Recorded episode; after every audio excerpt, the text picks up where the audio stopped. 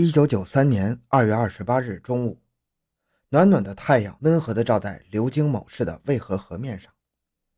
一位市民在河边散步，突然发现河中有一团异物。他找了一根树枝，将异物拨了过来，不料看到的竟然是一条人腿。他吓得大叫一声，急匆匆地跑到了附近的公用电话亭，打电话报了警。渭河里看到尸体了。很快，渭河岸边挤满了围观的群众。那团异物并没有老老实实的待在水面，而是顺着河水一直向下游漂流。那位报警的市民又拿起树枝，跟着那团异物往下游跑了一百多米，始终无法再够着那团异物。随后赶来的当地派出所民警找了一根长竹竿，才将漂流过来的那团异物拦住了。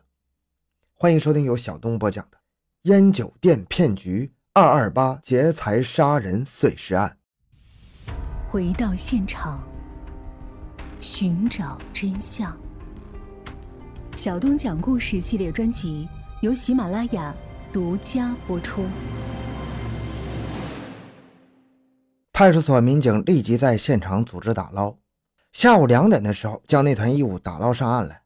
这是一具高度腐烂的人腿，手一触摸，皮肤就会脱落。毫无疑问，这是一桩杀人碎尸案。派出所将现场情况报告了市公安局。市公安局一方面安排刑侦技术人员赶赴现场进行勘验，一方面组织警力开始查找尸源。就在这时，当地居民的梁国庆跌跌撞撞地来到派出所，神情恍惚地说：“我儿子梁小刚在去年十二月十三日出去做买卖，一走数月音信皆无，是不是出了什么事儿啊？”一边称一个人失踪数月，一边发现了碎尸块。这是两个单独的案件，还是一个连贯的案件呢？派出所将情况通报给了市公安局刑侦技术人员，希望能够从中看出一些相关联的蛛丝马迹。同时，派出所将当地居民梁国庆带到了渭河岸边，希望他能够辨认出这具刚刚打捞出来的人腿是不是他儿子梁小刚的。但是人腿已经高度腐烂了，梁国庆看不出任何可以辨认的特征，无法断定这桩碎尸案是否与自己儿子梁小刚有关。派出所的干警们犯了愁，这可怎么办呢？市公安局刑警大队将案件上报给省公安厅的时候，将案件侦破的难度也提了出来，希望省公安厅的技侦专家能够前来协助破案。省公安厅告诉市公安局刑警大队，省厅足迹检验专家郑德才老师带领一个技侦小组出差前往某地，恰好途经你们案发地，我们立刻电话通知他在你们高速出口停留，你们赶快派人前去联络接洽。但是说好了。某地也是大案，在等候郑老师，所以只能给你们留出半天的时间，你们不要难为他。市公安刑警大队负责人喜出望外，立刻带人来到了约定地点，迎接郑德才等人前往案发现场指导工作。下了高速公路，郑德才还是有些犹豫，因为省厅领导在电话之中已经跟他沟通了案情。像这样一具高度腐烂的人腿，如果百分之百认定到人，确有相当难度。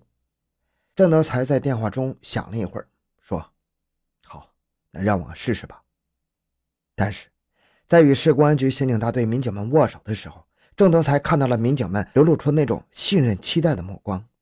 他知道自己必须投入百分之百的努力，才不能辜负大家的期望。郑德才向市公安局刑警大队的负责同志说：“嗯，请相信，我们一定会努力工作的。”来到渭河岸边的案发现场。郑德才和同伴们将口罩用白酒蘸湿戴在脸上，以减少腐烂气味对人的刺激。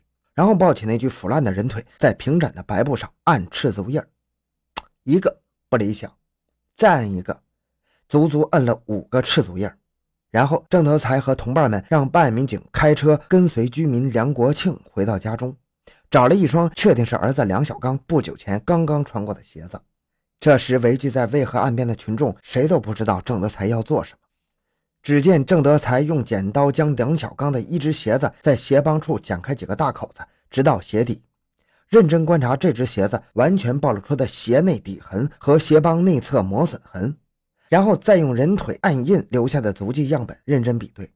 仅仅一个多小时过去，郑德才和他同伴们就非常肯定地下了结论：两者足迹特征完全一致。也就是说，从市民梁国庆家中拿来的这只鞋子，正是从渭河之中打捞上来的这具人腿的脚所穿的鞋子。当市公安局刑警大队负责人非常崇敬地送别郑德才一行继续上路北行的时候，郑德才并不知道，他们的正确鉴定为市公安局刑警大队的民警们尽快侦破此案缩短了大量的宝贵时间。二二八专案组迅即成立，调查案件的线索开始着重围绕梁小刚当初离开家庭外出做生意的时候，究竟和哪些人有过联系来进行。就在这时，又一起碎尸案报了上来。引起了市公安局刑警大队的高度重视，立即通知二二八专案组前往看看是否与二二八案件并案侦查。二月二十九日上午十点左右，风华镇村民刘某牵着一头耕牛，在渭河提灌站向农田提水的闸门旁边饮水。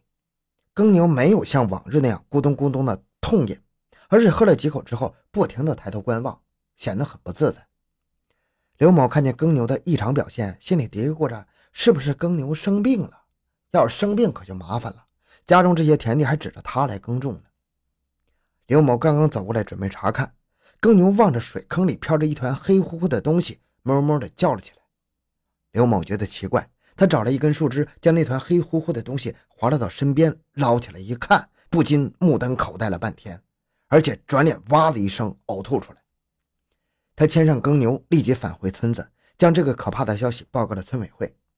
村委会立刻打电话向当地公安机关报了案，案情就是命令二二八专案组一班人马赶到现场。现场勘查表明，这团黑乎乎的东西是包裹的人体的躯干。二八专案组立刻将碎尸带回了专案组，请技侦人员提取样本，前往省公安厅鉴定血型。同时，专案组办案民警开始搜集尸源地附近的风华镇的失踪人口信息，将镇里熟悉人体解剖结构的医生、屠户进行梳理摸排。不久，鉴定结果出来了，此碎尸与几天前发现的梁小刚那一条腿血型一致。法医检验发现，死者梁小刚的尸块切口混乱，凶犯作案时只是乱砍，并不懂得生理解剖知识，他不知道从哪里下手。但是案件的排查仍没有实质性进展。这时，死者梁小刚的父亲梁国庆又向二二八专组提供了一条信息。去年梁小刚出门之前，曾经与同村的同龄村民梁宝刚联系紧密。专案组找到了梁宝刚，将他传唤到了专案组接受质询。梁宝刚与死者梁小刚同为梁姓，名字又都带一个“刚”字但两人既不是亲戚，也不是兄弟，只是同村的村民，年龄相仿，走得较近。梁宝刚来到专案组之后，显得非常紧张，不停地搓手，脑门子出了虚汗。除了答复民警的提问。他绝不多说一个字儿。当专案组民警询问他最后一次是什么时间见到梁小刚时，他支支吾吾的，一会儿说是六月，一会儿说是七月，前后不一。当夜，专案组扣留了梁宝刚，将他作为重要嫌疑人。就在民警开了警车，准备将梁宝刚押往拘留所的一瞬间，梁宝刚突然开口说：“我我说我说我不是罪犯呐，当初都是梁小刚让我这样跟他父母说的，我也是没办法呀。”我真的不知道他去哪儿了。梁宝刚讲述了去年他伙同梁小刚欺骗他父亲梁国庆的经过。原来，梁小刚在风华镇看上一位美貌女子，经过一段时间交往，梁小刚得知女子林小娟是南方某地人，与男朋友一起在此开了一家烟酒店。这几天恰巧男朋友外出进货了，不在风华镇。